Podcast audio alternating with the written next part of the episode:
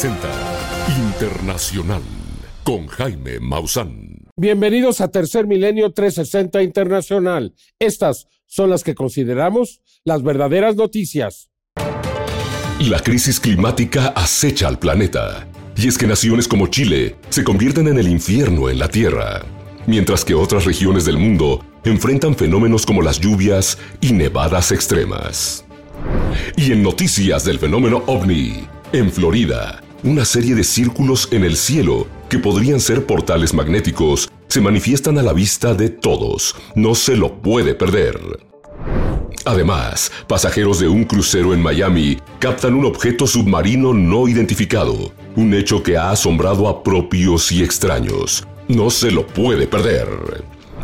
Todo esto y más, hoy, en Tercer Milenio 360, Internacional. En Chile, especialmente en Valparaíso y Villa del Mar, se está viviendo el infierno en la tierra. Hasta el momento han desaparecido bajo las llamas 14 mil casas en Villa del Mar, en 8 mil hectáreas de zonas urbanas donde hay bosque y hay ciudad. Además hay 200 desaparecidos, más de 100 muertes y los fuegos aún no han sido controlados. La situación es verdaderamente grave todo producto de un calentamiento excesivo de nuestro mundo. No lo podemos negar, no lo debemos negar y no podemos negarnos a este tipo de noticias. Son desagradables, pero lo peor es no saber y saber que mañana nos puede pasar a nosotros. Todos estamos expuestos. El verano el, en el hemisferio norte este año, se acuerda de mí, el más caluroso de todos los tiempos. Chile sigue ardiendo en llamas, especialmente en Viña del Mar. El destino turístico por excelencia que tiene Chile y que ahora está bajo toque de queda en un interminable camino de polvo y cenizas. Y es que la avanzada ingeniería y las fuertes edificaciones que se construyen, y que a menudo son llamadas hogares, resultan absurdas ante la fuerza de las llamas del infierno. Todo el sacrificio, toda una vida. Los incendios han destruido más de 8.000 hectáreas de zonas urbanas. Alrededor de 14.000 casas están completamente destruidas y se estima que los incendios han afectado a más de 300.000 personas en Viña del Mar. Familias enteras se han quedado con escasos recursos o bien sin un hogar a donde regresar. Pero también, este infierno ha cobrado la vida de más de un centenar de personas y ha dejado a más de 200 desaparecidos. Hay muchos muertos. El domingo mi hijo llegaron y había muertos ahí. El gobierno no tiene recursos necesarios para brindar ayuda a todas las personas afectadas. Y ello lo saben las comunidades afortunadas que se han salvado de las llamas de los incendios. Por esta razón los vecinos de Viña del Mar y de zonas costeras dejan carteles a las afueras de sus hogares, carteles como este, pidiendo víveres para después repartirlos en las zonas devastadas por los incendios. Muchas gracias. Ante el acelerado calentamiento global, el desolador panorama que nos espera es este. Cientos de personas que ven su patrimonio convertido en cenizas ante las llamas del infierno en Chile. Información para Tercer Milenio 360 internacional. En los últimos cinco años hemos visto algunos de los peores incendios de todos los tiempos, especialmente por el número de víctimas. No solamente fue en los Estados Unidos, en Australia, también en Argelia, en Turquía, en Grecia, incendios que pues tomaron la vida de cientos de personas en La Jaina hace apenas unos meses. Esto es importante.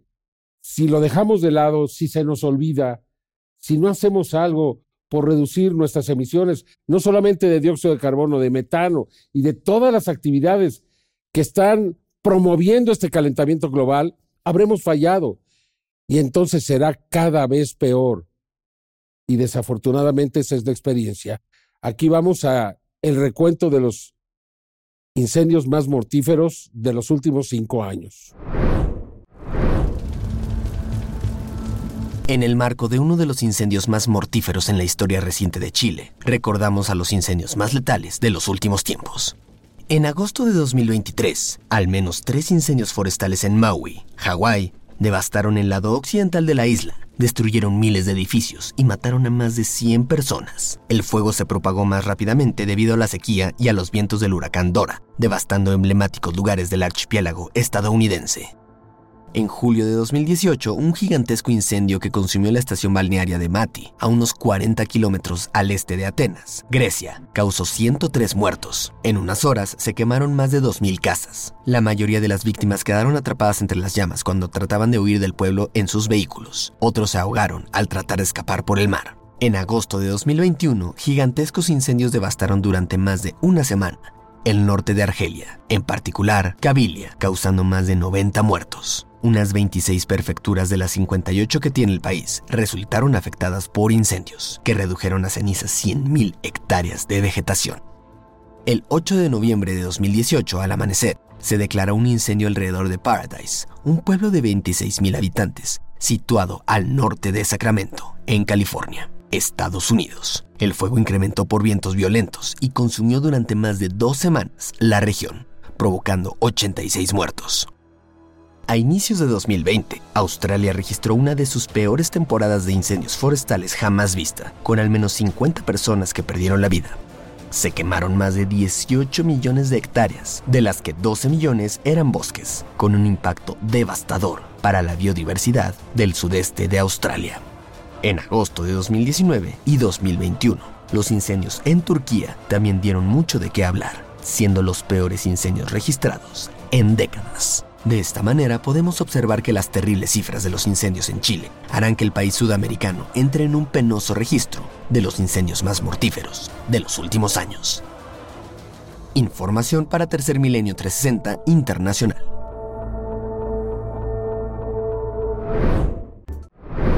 Algo está pasando en el sur de la Florida. El primero de febrero, jueves, se presentaron pues a unos círculos en las nubes realmente impresionantes. A mí me parece que podrían ser portales magnéticos, una serie de ellos, decenas de ellos, literalmente juntos. Y además le voy a presentar la imagen de un OSAN y de un objeto submarino anómalo no identificado, que fue grabado este sábado 3 de un eh, crucero que iba desde Miami hacia las Bahamas y ahí lo captó impresionante. No se lo pierda. Tercer milenio. El Centro Cumón, Acueducto Tulyehualco, en la Ciudad de México, te invita al programa extraescolar más exitoso del mundo. Contamos con programas de matemáticas, lectura e inglés para todas las edades. Aprovecha nuestra inscripción gratuita del 1 al 22 de febrero. Llama al 55 80 80 2801 para una prueba diagnóstico sin costo. Con Cumón, los sueños se logran. Si resides en alguno de los estados de la región noroeste de México, estos son los puntos de venta autorizados de Biomausan. Baja California. Una sucursal en La Paz, dos en Mexicali y dos en Tijuana. Chihuahua. En Delicias, dos puntos de venta en la capital y dos en Ciudad Juárez. Coahuila. En Saltillo y dos sucursales en Torreón. Durango. En la capital y en Gómez Palacio. Sinaloa. En Los Mochis, Mazatlán y dos en Culiacán. Sonora. En Ciudad Obregón y Hermosillo. Si quieres saber cuál es tu sucursal más cercana, contáctanos en la línea Amigo Biomausan o si prefieres, visita nuestra página web para obtener información detallada sobre nuestras ubicaciones.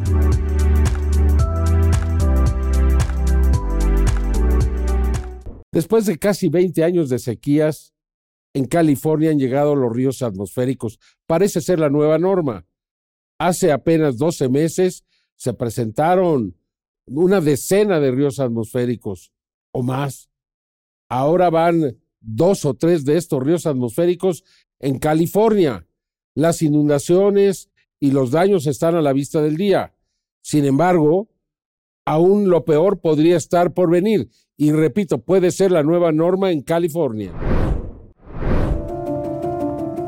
California ha sido golpeada por una tormenta de magnitudes históricas a consecuencia de la llegada de un nuevo río atmosférico, liberando una furia de lluvias y vientos sobre el estado dorado. Ante esta situación, los funcionarios han emitido la primera alerta de fuerza de huracán en la costa de California debido a este fenómeno extremo. Con casi un millón de hogares y empresas sin electricidad y múltiples ríos y arroyos desbordados, se ha proclamado un estado de emergencia en ocho condados, dejando a 36 millones de personas bajo alerta de inundación. Este clima extremo nos da una idea de los desafíos que enfrentará California en un mundo más cálido, donde estos eventos pueden volverse más comunes. Daniel Swan, científico del clima. En el sur de California, la amenaza de inundaciones catastróficas es particularmente aguda, con hasta 40 centímetros de lluvia esperados en las colinas y 15 centímetros en las zonas costeras, en una región que ya está al 115% de su capacidad hídrica. Es por ello que los operadores del agua están teniendo que liberar grandes flujos de líquido vital para evitar desbordes antes de que la tormenta golpee con toda su fuerza. Continuaremos monitoreando la situación y dándole a conocer todos los detalles sobre los ríos atmosféricos que lleguen a California en Tercer Milenio 360 Internacional.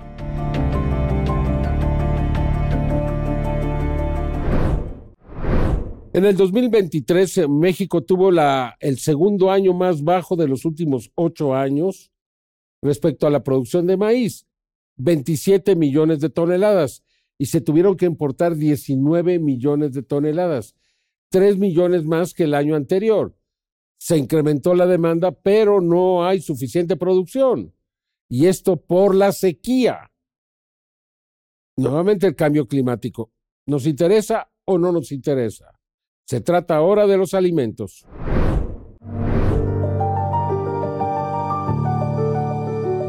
El maíz, mejor conocido en México como el grano de oro, es de vital importancia para el mundo, no solo para preparar quesadillas, esquites, tamales o palomitas, también es un ingrediente esencial para más de 4.000 productos que muchos desconocemos. Desde luego el tema de maíz, al ser un, eh, nosotros como país centro de origen, tenemos muchas razas aquí, en las diferentes partes eh, de la República, prácticamente se cultiva en todo el país el, el, maíz, de ahí nace el dicho de sin maíz no hay país. Eh, tenemos maíces criollos, maíces blancos, este, maíces amarillos, eh, adaptados a las diferentes regiones, en donde obviamente nuestros bienes públicos siempre han jugado un papel importante en conservar estos maíces nativos, en eh, protegerlos y desde luego aprovecharlos de manera sostenible. Así que te puedo decir que el maíz es muy importante para México y para el mundo. La producción del maíz no fuera posible sin los agricultores, o también conocidos como los héroes de la alimentación. Al producir buena cosecha para ganarse la vida y al mismo tiempo ayudar a la alimentación de la población. Sin alimento, el mundo moriría lentamente y gracias a ellos se ha mantenido el crecimiento de este preciado alimento. Eh, afortunadamente, gracias a nuestros héroes de la alimentación, que es como nos referimos a los productores, productoras, trabajadores agrícolas y todos los eslabones de esta importante eh, cadena agroalimentaria, eh, pues mantuvimos siempre un crecimiento lineal de 1-1.5%. México tiene el séptimo lugar en producción de maíz. Sin embargo, se estima que el 28.79% del país en regiones del norte, noroeste y centro se encuentran en sequía extrema y excepcional, afectando la mayoría de los estados con mayor producción, como Sinaloa, Jalisco, Estado de México, Guanajuato y Michoacán. Eh, efectivamente, hemos vivido en los últimos años una sequía severa. Prácticamente, yo te puedo decir, en el 2018 tuvimos muy buenos temporales, sobre todo en el lado Golfo y parte de la zona norte y a partir del 19 empezamos a notar una disminución en esas precipitaciones, eh, particularmente en el último año 2023 con el fenómeno del niño. el Servicio Meteorológico Nacional pronosticó un desfase ¿no? y así lo, lo vivieron los productores. Autoridades en México están trabajando pese al cambio climático Esto para poder conseguir las herramientas más modernas, obtener el preciso conocimiento científico y con los agricultores el manejo apropiado para la recuperación de la fertilidad en los suelos y así conseguir la mejor cosecha y garantizar la seguridad alimentaria del país y contribuir a la del mundo. Es un mandato, todos los países que estamos eh, prácticamente en Naciones Unidas y prácticamente en la FAO, eh, que es esta organización para la alimentación y para la agricultura, eh, de poder pensar cómo rediseñar, cómo mejorar nuestros sistemas agroalimentarios en México y en el mundo, pues para garantizar esa seguridad. Información para Tercer Milenio 360 Internacional. Diversas regiones en el mundo están sufriendo una profunda sequía, no solamente México o Andalucía en España, también la selva amazónica está sufriendo una sequía realmente considerable. Y lo peor es que durante este 2024 será aún peor. De acuerdo a estudios que le vamos a presentar, se trata también del cambio climático. O sea, son muchos los frentes, son muchas las consecuencias como para no acelerar todos nuestros esfuerzos en este sentido. Todos tenemos que estar dispuestos a hacerlo o realmente vamos a sufrir consecuencias terribles. Aquí le presento la información. La sequía récord que se ha registrado en los meses recientes en el Amazonas ha afectado a millones de personas en la región. Sequía que según un estudio publicado en la revista World Weather Attribution es causada por el cambio climático. Hemos visto mensajes realmente fuertes sobre la influencia del calentamiento global en esta sequía, tanto en el presente como en el futuro. Esta investigación dice que el calentamiento global hizo que la sequía fuera 30 veces más probable. También provocó temperaturas extremadamente altas y contribuyó a una disminución de las precipitaciones. Y en términos de temperaturas, eh, pues estamos por encima de las temperaturas máximas registradas en cualquier tiempo histórico de registro que ha tenido el país en este enero. Hemos batido todos los récords de temperatura eh, y entonces eh, estamos hablando también de un niño que empieza a presentar nuevos récords. Se espera que la sequía que afectó a países de la selva amazónica como Brasil, Colombia, Venezuela y Perú empeore en 2024, donde los niveles de los ríos en algunas partes de la región se derrujeron a sus puntos más bajos registrados. En estos momentos estamos viviendo una época muy fuerte Estamos en la época como de maduración del fenómeno del niño. Hace 14 años no vivíamos un verano tan fuerte como el que estamos viviendo ahora. Entonces es como un llamado que debemos tomar conciencia a la humanidad que el agua se está acabando, que el agua se está agotando. Los investigadores han dicho que la sequía podría empeorar los incendios forestales. Con el cambio climático y la deforestación, esto podría empujar al Amazonas más rápidamente hacia un punto sin retorno. Estamos hablando de un círculo vicioso, puesto que la protección del Amazonas se considera vital para frenar el cambio climático. Esto se debe a las enormes cantidades de gases de efecto invernadero que absorben sus árboles. Información para Tercer Milenio 360 Internacional.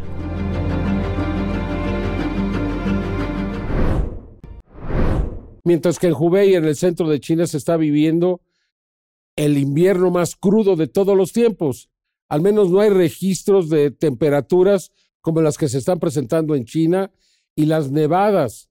Hay lugares que han quedado literalmente sepultados por la nieve. La situación es muy grave y puede ser aún peor. Lo, realmente difícil de entender es que en unos lugares hay incendios, en otros hay sequías y en otros hay exceso de nieve. cientos de automóviles quedaron atrapados en las autopistas cubiertas de nieve en la provincia de Hubei en el centro de China, debido a la ola de frío más fuerte que ha azotado la provincia este año. En la capital, Wuhan, las fuertes nevadas alcanzaron proporciones de tormenta, mientras la mayoría de los viajeros varados se dirigían a sus hogares con motivo de la próxima fiesta de la primavera, una de las festividades más importantes para los residentes del gigante asiático, que se celebró este sábado 3 de febrero. Las autoridades de las autopistas y los habitantes de pueblos cercanos ofrecieron refugios gratuitos, agua potable y comida caliente a casi mil viajeros varados que esperaron a que el clima mejorara. Somos de zonas distintas a la provincia y estamos retenidos en Jingsan. El comité del pueblo se dio cuenta de que llevábamos con nosotros a nuestros hijos pequeños y se pusieron en contacto con personas de buen corazón que nos ofrecieron un lugar donde descansar y comer. Les estoy muy agradecida. Hemos levantado cobertizos en el lugar para albergar a los viajeros varados y que tengan un sitio donde sentarse y descansar. Este es ya el tercer grupo de viajeros varados que recibimos. En total son tres grupos de 700 u 800 personas. Estas nevadas extremas en el centro de China son un efecto secundario del calentamiento global exacerbado por la actividad humana. Información para Tercer Milenio 360 Internacional. Recuerde que le vamos a presentar dos buenos casos de ovni, dos buenos casos. Uno de un OSAN, un objeto submarino anómalo no identificado. No se lo pierda aquí en Tercer Milenio. En el corazón del centro histórico de la Ciudad de México, Biomausan ofrece un centro de atención personalizada ubicado en Allende número 12. Nuestro equipo de expertos está a tu disposición para abordar cualquier pregunta y proporcionarte una asesoría de primera calidad acerca de nuestros productos. Este centro de atención es de fácil acceso, muy cerca de la estación de Metro Allende, frente a la ex Cámara de Diputados. Te invitamos a visitarnos y disfrutar de la experiencia inigualable que Biomausan tiene para ofrecerte. Si tienes alguna duda sobre cómo llegar, no dudes en ponerte en contacto con nosotros o visita nuestra página web para obtener instrucciones detalladas sobre la ubicación. Comunicarte con Biomausan ahora es más fácil que nunca. Llama al 55 55 55 00 55 y uno de nuestros expertos altamente capacitados estará a tu disposición para proporcionarte la información que necesitas, con la mejor actitud y profesionalismo. Biomausan llega a una de las avenidas principales de la CDMX. Ahora podrás encontrar todos nuestros productos en Biomausan Circuito Interior, Melchor Ocampo. Te esperamos. Con el químico Luis Manuel Guerra, que hoy nos tiene un tema muy importante, el agua en la Ciudad de México. ¿Nos vamos a quedar sin agua o no? Porque la candidata Clara Brugada acaba de decirnos que no, que no nos vamos a quedar sin agua. Bueno, ¿Es eso- cierto? No, a mí se hace eso una declaración irresponsable, casi criminal. Porque Tenemos todos los datos acerca de la disminución en el nivel de los acuíferos. Eh, Cutzamala está en su nivel históricamente bajo, o sea, nunca antes había estado tan bajo, igual que la... Y va a estar más bajo todavía. y va a estar más bajo. Lerma, ¿no? O sea, todo apunta a que estamos enfrentando una crisis del agua importante. Pero la candidata Clara Brugada dijo, no es cierto, esas son mentiras porque nos quieren atacar. A mí se me hace eso que a la población le manda un mensaje totalmente equivocado. Van a decir, ah, ya ves, no es cierto, esas son mentiras. Y de ahí surgen los graves problemas que tenemos con el agua. Una falta de responsabilidad por parte de las ¿Nos vamos a quedar sin agua? Nos vamos a quedar sin agua. Estamos en un filito y todo, todos los indicadores te lo dicen. ¿Sabes qué es lo que me preocupa? Que no hay una verdadera campaña de ahorro de agua, que no se hacen todos los esfuerzos, ir a las casas, ver quién la está tirando, ver cómo están los, eh, los waters que- de agua, si están, Están si tienen y empezar a buscar donde haya fugas en la ciudad y empezar a reparar todas esas fugas, porque al estarse hundiendo la ciudad como consecuencia de la extracción del agua, pues se rompen las tuberías y se pierde mucha agua. Sí. Es cierto que cada uno de nosotros tiene que hacer un esfuerzo muy importante, pero ahí no yace la solución. Lo que estamos haciendo es tirar la mitad del agua en fugas. Tenemos que invertir, tenemos que tener un fondo realmente para mantener las tuberías en buen estado. No es responsabilidad del ciudadano que se estén fracturando las tuberías, es responsabilidad de aquellos que sabiendo que se estaba batiendo el acuífero, no construyeron las plantas de tratamiento para reinyectar el agua al acuífero, que es lo que hacen eh, los gobiernos eh, ¿Sabes qué es lo malo? Que muchas veces los políticos, si hace tres administraciones que deberían de haberlo hecho, ya ni nos acordamos de ellos, ni sabemos quiénes fueron. Claro. Y O sea, ese esos problema. nombres deberían estar grabados en una pared de la vergüenza de todos los gobernantes que no hicieron lo correcto en el momento. Después ya es muy difícil. Yo no responsabilizo de todo a este régimen.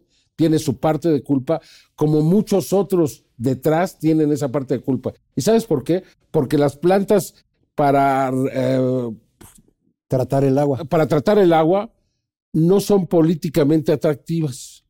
No, lucen. y las tuberías no se ven. No lucen, entonces no se hacen. Son las obras más necesarias. Esta ciudad requiere rápidamente las aguas de las plantas de agua de tratamiento porque posiblemente un día tendremos que tomar esa agua nuevamente. Pues como lo hacen ya en, otros lugares. Claro.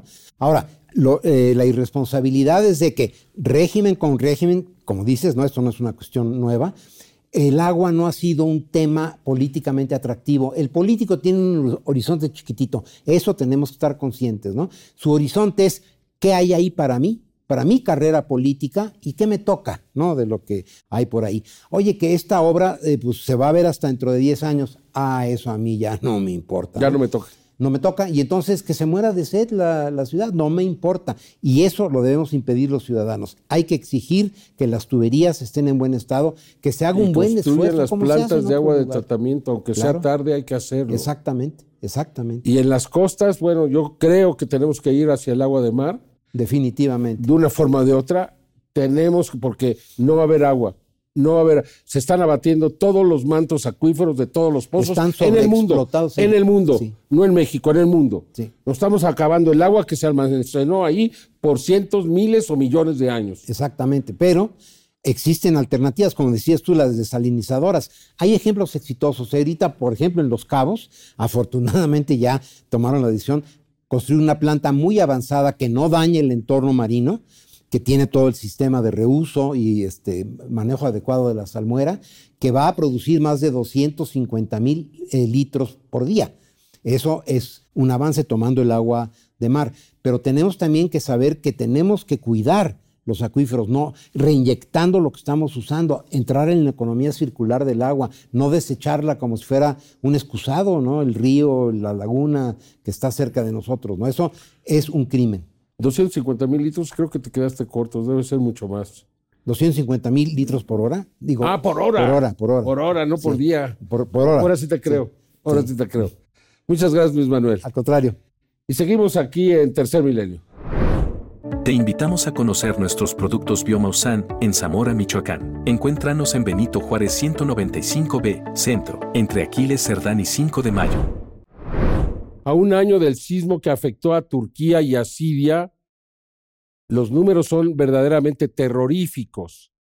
Más de 51 mil personas murieron, hay 700 mil personas todavía viviendo en casas de campaña, 2.4 millones de personas fueron desplazadas en Turquía, mientras que más de 16, 16.7 millones requieren ayuda urgente en Siria. La situación es terrible para Siria más que cualquier otro país. Realmente muy grave.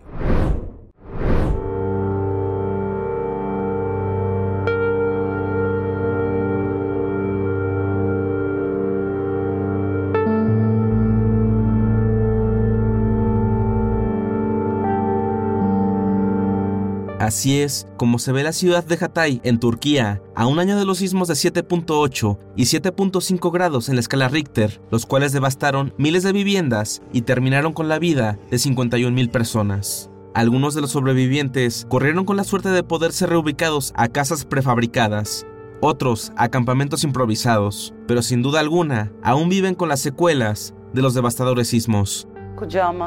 Durante el terremoto, mi casa se vino abajo conmigo Perdí ambas piernas y mi brazo derecho, pero milagrosamente sigo viva. Pasé un mes y medio en una tienda de campaña junto a mi prima. Después de eso, nos reubicaron aquí en septiembre gracias a Dios. En mi opinión, esta casa prefabricada es un palacio. Un año después del terremoto, regresé a ver lo que quedaba de mi casa. Las escaleras habían desaparecido por completo. Hay que derribarlas. Al lado hay otro edificio afectado. Esta es nuestra situación. No recibimos nada. Estamos dentro de las carpas. ¿Qué podemos hacer? Asimismo, los sobrevivientes recuerdan a sus seres queridos que no corrieron con tanta suerte. Recuerdo los mismos días después de un año. Hacía un frío así. Recuerdo esos días difíciles. Perdí a mis hijos, perdí a mi hija, a mi yerno, a mis tres nietos. Siento que estoy viviendo los mismos días otra vez. Uno nunca los olvidará, no después de un año, incluso después de mil años. No los olvidaré hasta que muera. Sí, la vida continúa, pero siempre están en mi mente. No puedo estar sin ellos. Aunque ya ha comenzado la reconstrucción, estos eventos telúricos resultaron en la pérdida de miles de vidas humanas, la destrucción de propiedades y desplazamientos masivos, recordándonos la impredecible fuerza de la naturaleza y la vulnerabilidad de nuestras sociedades ante ella. Información para Tercer Milenio 360 Internacional.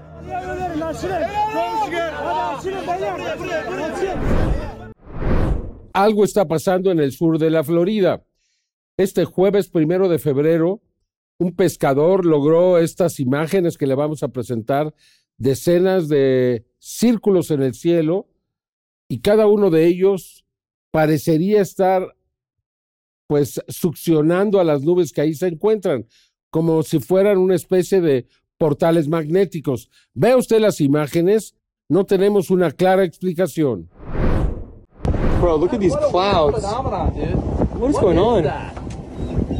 What is that? But look over there, there's a circle one that's uh, the actual cloud. Este extraordinario suceso en el cielo fue registrado sobre el mar en la zona de los llamados Cayos en la Florida, en los Estados Unidos. El día primero de febrero del año 2024, un grupo de personas a bordo de un yate de pesca observaron con asombro una serie de círculos en el cielo. like a missing puzzle piece or something. What is going on here with these clouds? En cada círculo se pueden apreciar cómo las nubes parecen estar siendo absorbidas hacia el centro. Las enormes circunferencias son notables y sobre todo debemos poner atención como al centro, la configuración del vapor es diferente a todo lo que se encuentra en el cielo. En la toma que es muy breve, podemos apreciar que al menos se trata de 10 de estos portales en esos precisos momentos. Congelamos un cuadro de la toma y podemos apreciar con un mayor detalle la circunferencia, donde se crea una especie de vacío en donde las nubes se concentran en el centro debido a las fuerzas que las atraen. Las imágenes son extraordinarias y podrían estar mostrando lo que se conoce como portales dimensionales.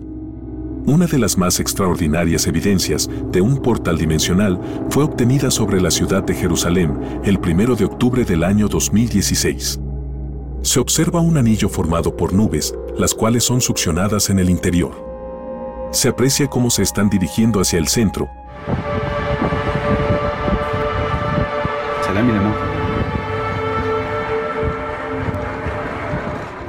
Ya se aprecia cómo las nubes están siendo succionadas hacia el centro. El patrón es exactamente el mismo que se presentó sobre la zona de los Cayos en la Florida, en los Estados Unidos.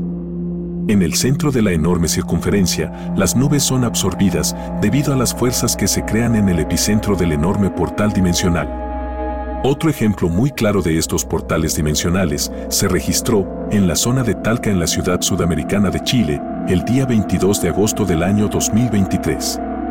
Un círculo en el cielo, por donde las nubes comenzaron a desaparecer paulatinamente. Observe con atención el mismo patrón que lo observado en la Florida en los Estados Unidos. Un portal dimensional. No sabemos si estos son creados de forma artificial por inteligencias no humanas o se originan de forma natural. Cualquiera de las dos posibilidades es sin duda alguna extraordinaria. Ahora, veamos este suceso también extraordinario, el cual podría estar relacionado con los extraños sucesos en Florida en el mar. Ocurrió la noche del 1 de febrero del 2024, cuando residentes de la localidad de Anaheim, en California, se sorprendieron debido a la presencia de este círculo negro en el cielo y como en un momento, comenzó a rodearse de vapor, posiblemente para ocultarse.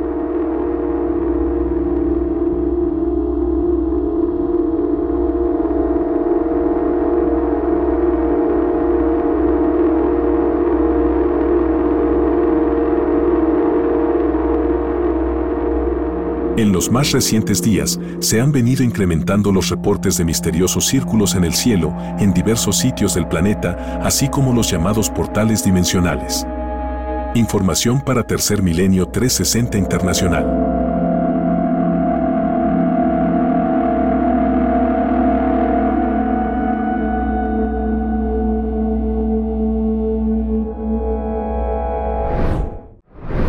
Mientras que el 3 de febrero, sábado, un crucero que salió de Miami hacia las Bahamas, a la mitad del camino descubrió un Osani, un objeto submarino anómalo no identificado, y lo grabaron. Los pasajeros estaban realmente asombrados. Esta noticia se ha convertido en una noticia viral. Poco antes de que anocheciera, el sábado 3 de febrero del 2024, pasajeros de un crucero que partió de Miami con destino a las Bahamas se convirtieron en testigos de la presencia de un Osani, es decir, un objeto submarino anómalo no identificado. Observe con atención.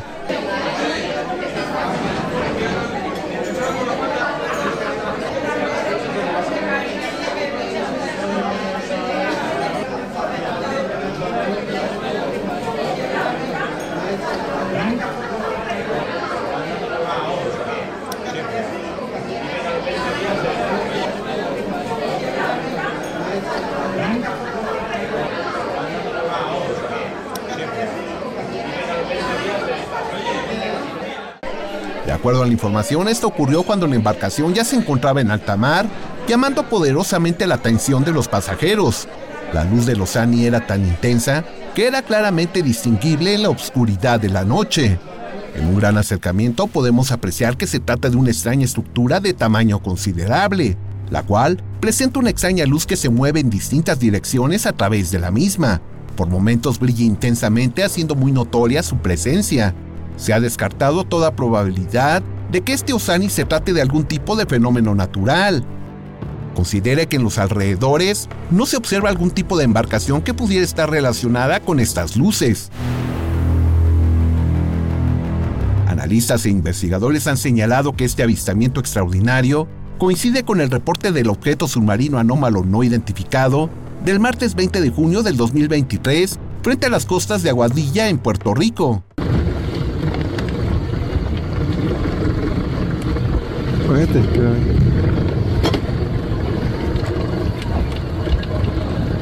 Los testigos, quienes se identifican en redes sociales como Harrison Ibarrondo y Rubén Colón Román, durante varios minutos registraron cómo un gran objeto que emanaba un fuerte brillo de color azul se movía a muy corta distancia por debajo del agua. Intrigados por la presencia de los ANI, decidieron acercarse hasta llegar a un punto donde se posicionaron por arriba del misterioso visitante. Sin embargo, este encuentro les tenía de parada una sorpresa más, ya que lograron observar claramente algo que parecía una silueta humanoide que caminó sobre la superficie del objeto. Observe con atención. Mira eso, mira eso, mira. Mira, mira, Ari, mira eso. ¿Hay algo ahí? Mira algo ahí. Míralo. Una vez más, observemos este momento. Mira eso, mira eso, mira. Mira, mira, mira eso. ¿Hay algo ahí? Mira algo ahí. Míralo. Ahora lo haremos disminuyendo la velocidad.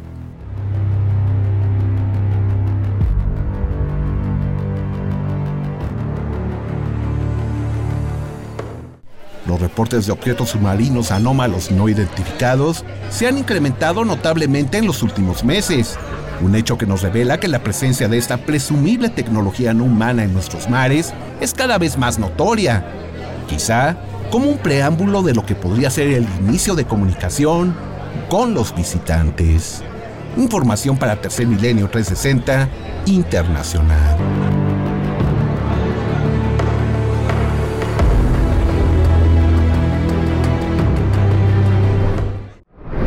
Bueno, recuerde que este lunes 12 de septiembre realizaremos una conferencia de prensa desde Lima, donde daremos a conocer dos nuevos especímenes de una especie distinta, o quizás sean dos, que fueron encontradas en las minas de Diatomea en Nazca, en Perú. No se lo pierda, 9.15 de la mañana, tiempo de la Ciudad de México, por Mausan TV, en YouTube. No se lo pierda, en vivo. Muchas gracias por acompañarnos. Yo lo espero en la siguiente emisión de Tercer Milenio 360 Internacional. Hasta entonces.